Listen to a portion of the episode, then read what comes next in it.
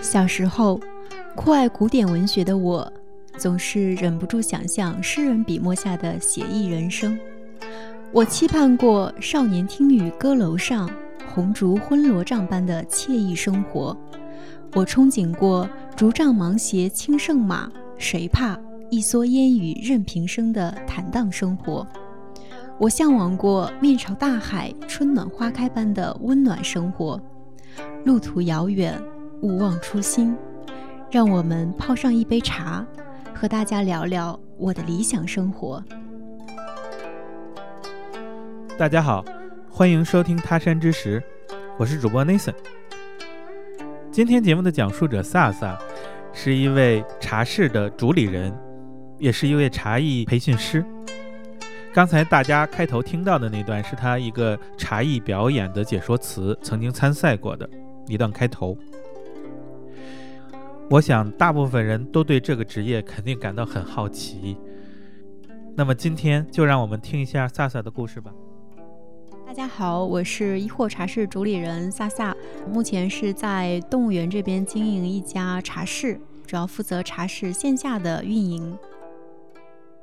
我是零八年的时候来广州这边读书，当时是读的华南农业大学茶学专业。可能大家会觉得这个专业比较冷门哈，估计很多人没有听过。其实我在读大学之前也没有听过这个专业。呃，其实很多人可能不太了解，就是我们一个茶学，就是偏农学类的一个专业，怎么可以读四年？呃，这四年我们是在学一些什么内容？呃，比如说我们在大一的时候，其实我们也是上很多的一些呃基础课程，比如说像呃大学英语啊。然后数学呀、化学呀等等这些基础课程，然后呃慢慢的就开始接触一些我们专业的一些课程，比如说像嗯茶文化概论啊，然后到大二大三的时候就开始会学一些呃比较系统的茶专业的一些课程，嗯，比如说像茶叶的呃历史啊，然后茶叶的一些加工啊，然后种植啊，然后茶叶的品鉴啊，还有就是茶树的栽培、育种，呃病虫害的防治。还有茶菜肴啊，还有一些茶饮料啊等等，其实它是一个呃比较呃全面的，或者说比较综合的一个学科啊。那这个的话，主要是我们在大学的时候就是学到的一些理论方面的一些内容。其实我们也会去做一些呃实践，嗯，比如说像我们学校都有一片茶园，然后我们在呃学茶叶加工这门课程的时候。我们可以会去到茶园里面，然后去采摘新鲜的一个叶片，然后去自己亲自去动手做茶，然后去制茶。嗯，还有就是我们在大三的时候，其实我们也会去到一些呃校企合作的一些场地，然后去做一些实习。像我们大三暑假的时候，我们是去到了梅州大埔那边的一个企业，然后去到山上面去实习了半个月。呃，那半个月的话，真的是在山上。因为它那个山上的话呢，就是我们自己没有办法，就是直接下来，它是需要开着大巴车，然后开几个小时把我们送上去。呃，我记得我们当时是带了非常非常多的东西，就是我们自己的衣服啊，或者是洗衣服的桶啊，就还有睡觉的一些席子，我记得当时都是我们自己带的，就每个人带了呃。几几箱的一个行李，然后跑上去去实习，然后山上面基本上没有什么东西，也没有什么娱乐性的一些活动，然后我们就每天在茶园里面去去除草啊，然后去呃去去采摘茶叶呀，然后去做出来一些茶呀。晚上的时候就大家一起喝喝茶，看星星，然后去聊天。我们这个专业的话，其实毕业之后，就我们很多同学其实呃他不会从事。茶学相关的一些工作，因为我们很多同学他对茶其实是呃兴趣并不是很大。呃，我给大家说一个数据哈，就是像我们我们本身就是一个小众的一个专业。呃，像我是零八年读的大学，呃，我们专业当时就我们班，我们是茶学专业，我们班当时是有十八个人，然后到大二的时候其实是可以转专业的，所以当时我们班转专业转走了六个人。毕业之后就是做茶相关专业工作的，其实呃也就三四个，呃，但是呃，留在茶行业里面继续去做的这些，我们这些同学，他真的是对茶呃比较感兴趣，然后并且会说呃以后是自己的一个呃就是人生也好，或者说事业也好，它是一个呃一直一直这样子的一个方向。然后像我的话，我也是属于这一种，就是我会一直一直有在去做茶，就把它作为一个事业的一个方向。刚毕业的萨萨首先去了一家茶室实习了三个月，但是他觉得他要从事更为专业性的一个工作，所以后来他还是去了一家茶叶公司做审评员。呃，茶叶审评的话呢，嗯，它主要就是相当于说是我是要做呃茶叶的产品。那在做产品之前，我要先筛选一下这些茶它的品质好或者是不好。那这个就是我们做茶叶审评技术人员需要做的一个事情。嗯，比如说像在茶叶季节、茶叶上市的时候，我们会收到非常非常多的一些茶样。那这些茶样的话呢，我们需要给它一一的进行审评。呃，这个审评的话呢，跟我们日常的喝茶方式不太一样。我们叫做国标的呃五因子的一个审评方法。我们主要会通过茶叶的外形、呃香气、汤色、滋味，还有叶底这五个方面来综合的去评定一款茶。啊，因为我们知道，其实我们现在去呃判断一款茶的好或者是不好的话，主要还是通过我们就是人为的通过审评的这样子的一个方式去喝去感受这款茶它好或者是不好。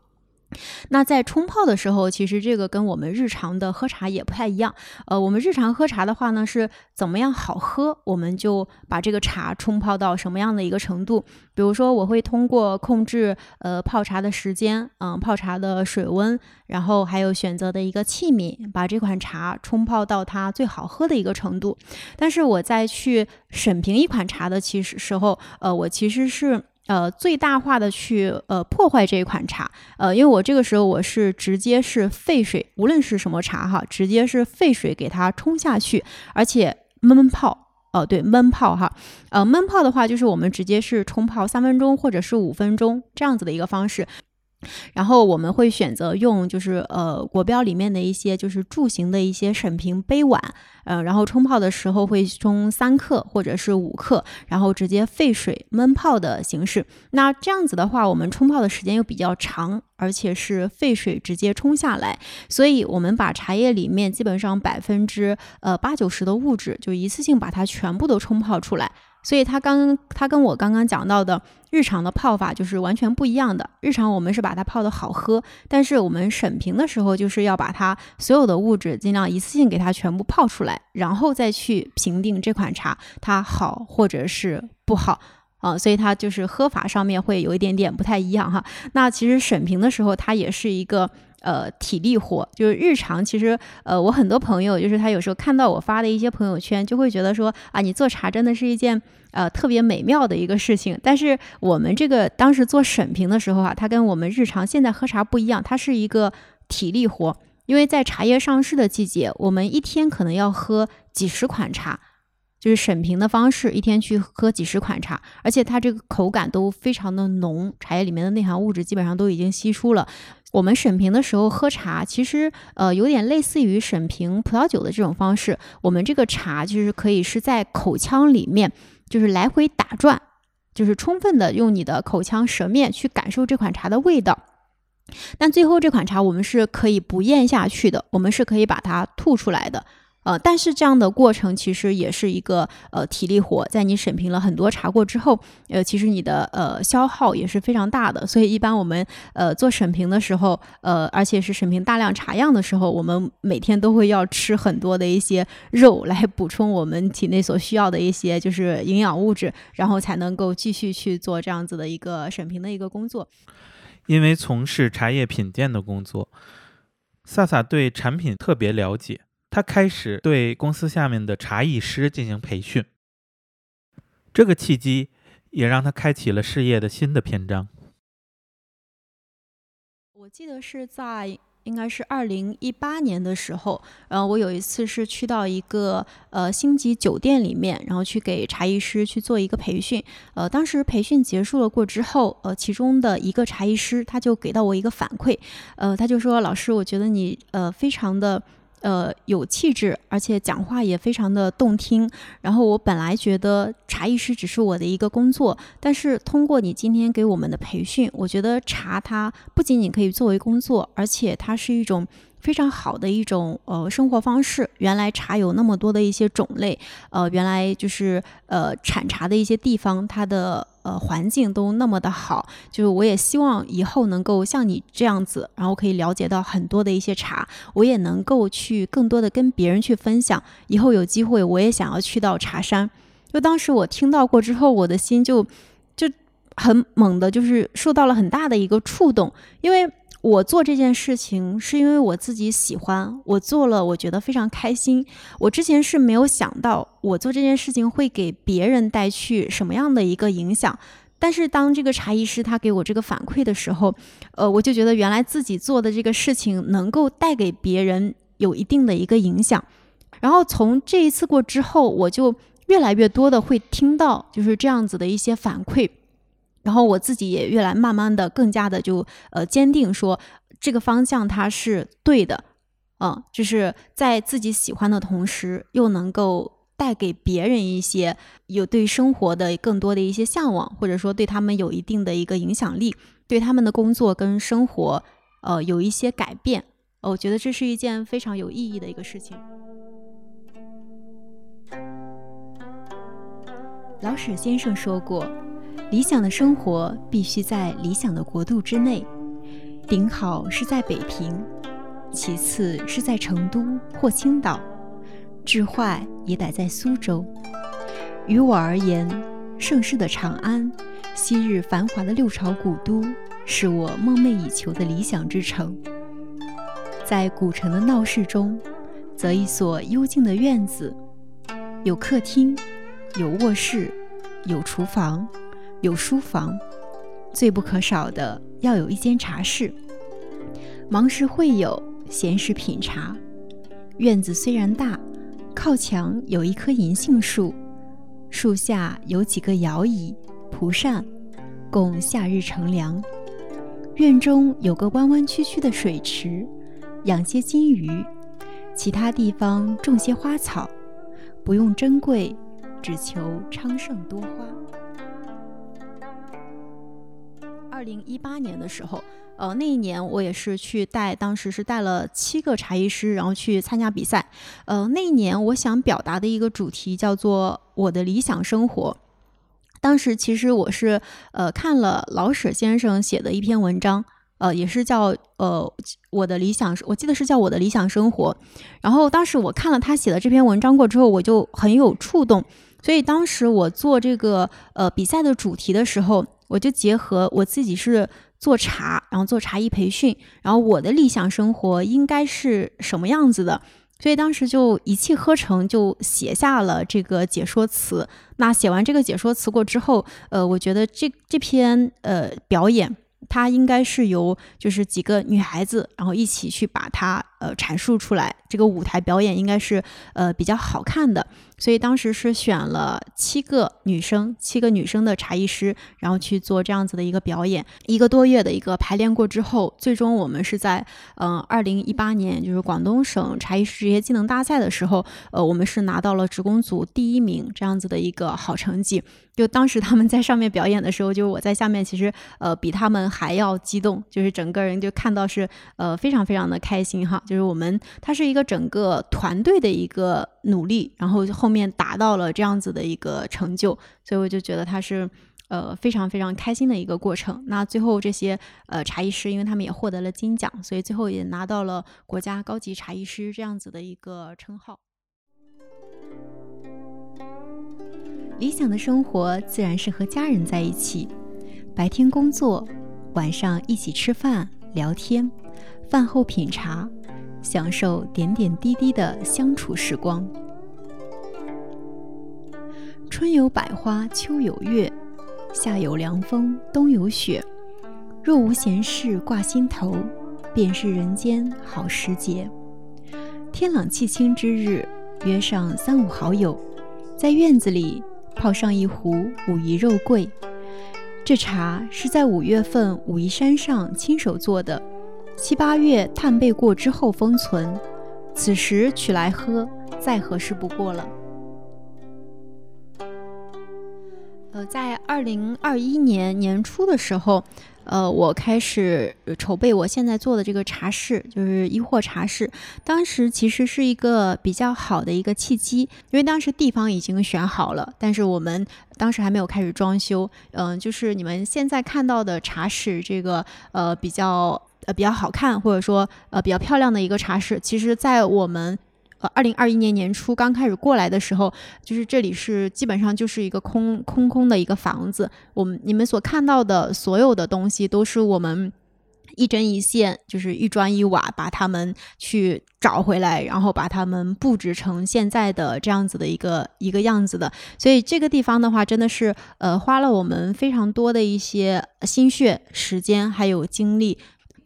在这个空间里面，它有融入了很多我们自己的一些想法，然后我们也希望有更多的朋友能够参与进来，所以我们在茶室里面，我们会举办非常多的一些线下的一个活动，嗯，比如说我们今年有举办的就是二十四节气茶会。就每一个节气，我们会做一个茶会，然后会根据这个节气的一个特点，嗯，或者说这个节气有上新一些什么样的茶品，来给大家做一个分享。这个周日我们是做霜降的茶会，嗯，那正好我们的巡茶的小伙伴这段时间去了潮州，因为潮州这段时间在做雪片。啊，雪片单丛哈，应该很多人有有喝过。然后我们在巡查的过程当中，也有发现很多其他的比较好的一些茶。所以霜降茶会的话呢，我们就会给大家分享一些呃，我们叫老丛的盛宴，嗯，就是呃像。呃，姜花香老丛，还有夜来香的老丛，还有乌洞的宋种老丛，就是这些比较好的、比较高端的一些茶品，我们会在茶会的时候给大家做一些分享茶品的一些品鉴，教大家如何去品鉴一款茶，也会分享一下我们是怎么样去寻找到这款茶的，这款茶它的一个背后的一些茶山以及背后的一些故事是什么样子的。当然，其实我们在做茶会的时候，也会做一些呃相关的一些活动，嗯，比如说像上次我们做寒露茶会的时候，因为我们那个主题叫做桂花茶会，因为当时分享的。两款茶是我们国庆节的时候去到杭州那边做的桂花龙井，还有就是桂花九曲红梅，就是用春天的茶跟秋天的桂花，然后做一个浪漫的结合。做好了茶过之后，呃，正好赶到寒露这个节气，就回来给大家做一个分享。因为是桂花主题嘛，所以当时我还请了另外一个老师过来，现场给大家做一个呃桂花的手工簪子。啊，当时现场的很多小伙伴都非常感兴趣哈，就做一个手工簪子，就非常漂亮。啊，另外还有一个我们的茶友，因为他是做香水的，就看到我们这个桂花主题，因为他也很喜欢喝桂花茶，所以当时他就做了，就带了他他们自己做的桂花香水，叫金金风玉露，然后就分享给现场的一个小伙伴们。所以，我们寒露茶会的主题真的就是一切都是跟桂花有关的。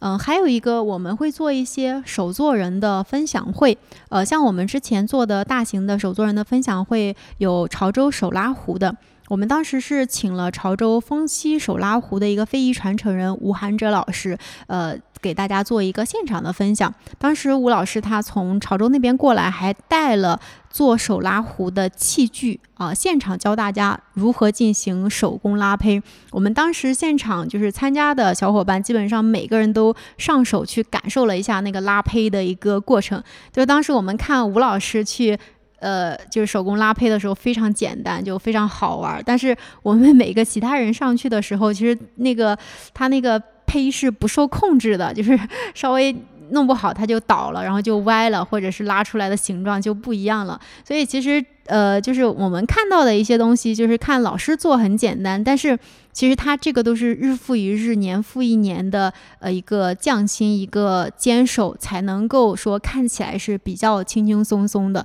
因为吴老师他是呃，他是他们家就圆心饼记做手拉壶的第六代传承人，就呃也是从小就开始去去做壶了。这种萨萨的茶室除了会举办一些活动，还会开设一些基础的课程，比如说如何去分辨这些茶的种类和如何冲泡一泡好茶。课程结束之后呢，还会有很有意思的考试。呃，当时盲品的十五款中国茶，呃，其实就是涵盖了六大茶类，嗯，有黄山毛峰、西湖龙井、呃，正山小种、祁门红茶，呃，云南的华竹梁子野生高感古树红茶，呃，还有大红袍、肉桂、蜜兰单丛、呃，巨朵仔，呃，还有白茶类的，像白牡丹、寿眉。呃，普洱类的话有生普、有熟普，还有黄茶类的，就是平阳黄汤，一共是有十五款，嗯，涵盖了六大茶类，也有一些呃比较有典型代表的一些茶。呃，其实，在盲品之前，我还稍微有一点点担心哈，就是呃怕他们在盲品的一个过程当中，呃，万一就是效果不是很理想怎么办？呃，但是。呃，结果还是就是还是挺让我满意的哈，因为我们盲品这个过程的话呢，是呃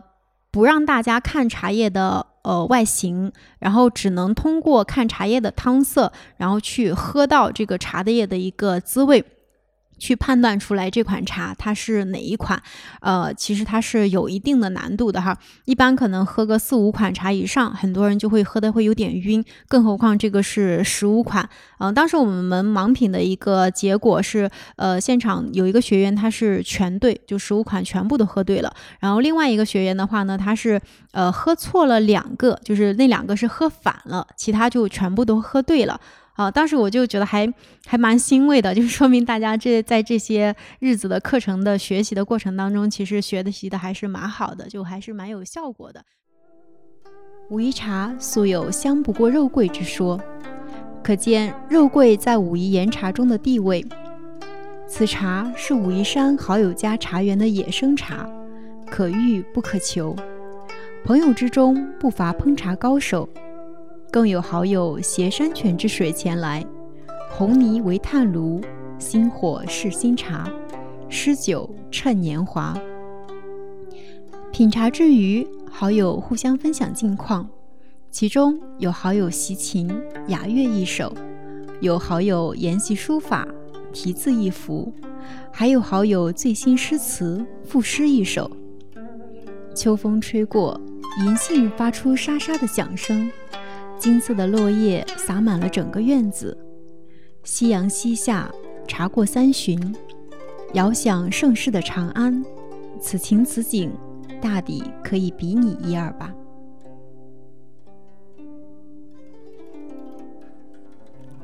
在授课和活动之余，萨萨还会去各大茶山去寻访名茶。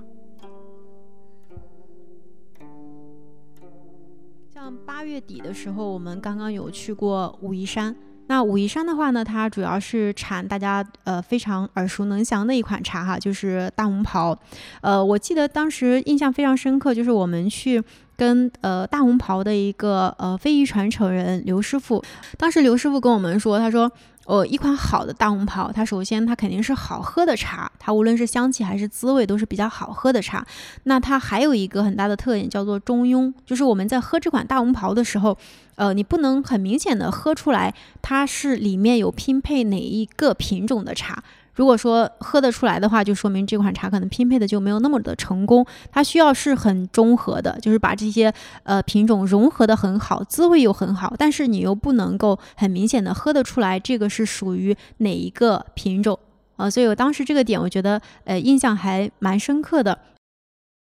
我们去呃武夷山的时候，其实也有去。爬一下就是武夷山的一个茶园，去看了一下那个呃景区里面的一些茶园，去走了，比如说像呃牛栏坑啊，嗯，像马头岩啊这些比较有名的一些呃茶山，然后它都是在景区里面。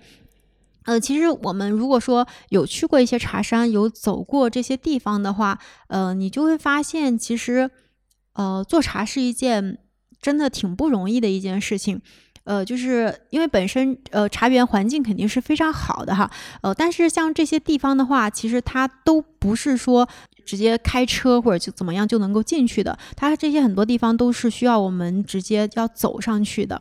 我当时印象非常深刻，就是我我们去爬马头岩那个山场的时候，因为它那个山场是呃一个阶梯。一一节一节的，一直是往上爬这样子的一个过程。像我这种就是平时不怎么去锻炼的，就本身体力也不是很好，然后当时还扛了一个非常重的一个相机，在这个过程当中，呃，还会去拍一些茶园的一个风景，然后再去往上爬，就是这个过程就是。就爬几步就要喘几口大气，停一下来再歇一会儿，再继续往上爬的。那大家可想而知，就是茶农他再去爬这些山，然后再去采茶，再下来再去制茶，这个过程其实是更加的艰辛的，更加的辛苦的。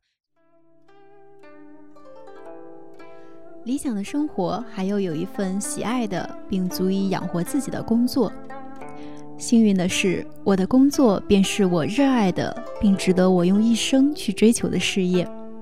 喝茶既是工作，也是生活。因为茶，我的工作充满了乐趣；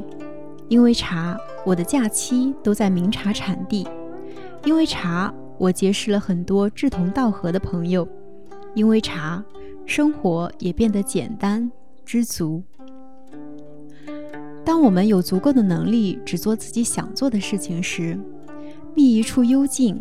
开一间茶馆，寻天下之好茶美器，分享给每一个遇见的人。透过一杯茶，共享无尽的温暖。亲爱的朋友，愿你有一个灿烂的前程，愿你有情人终成眷属，愿你在尘世获得幸福，愿我们每一个人。都能拥有自己的理想生活。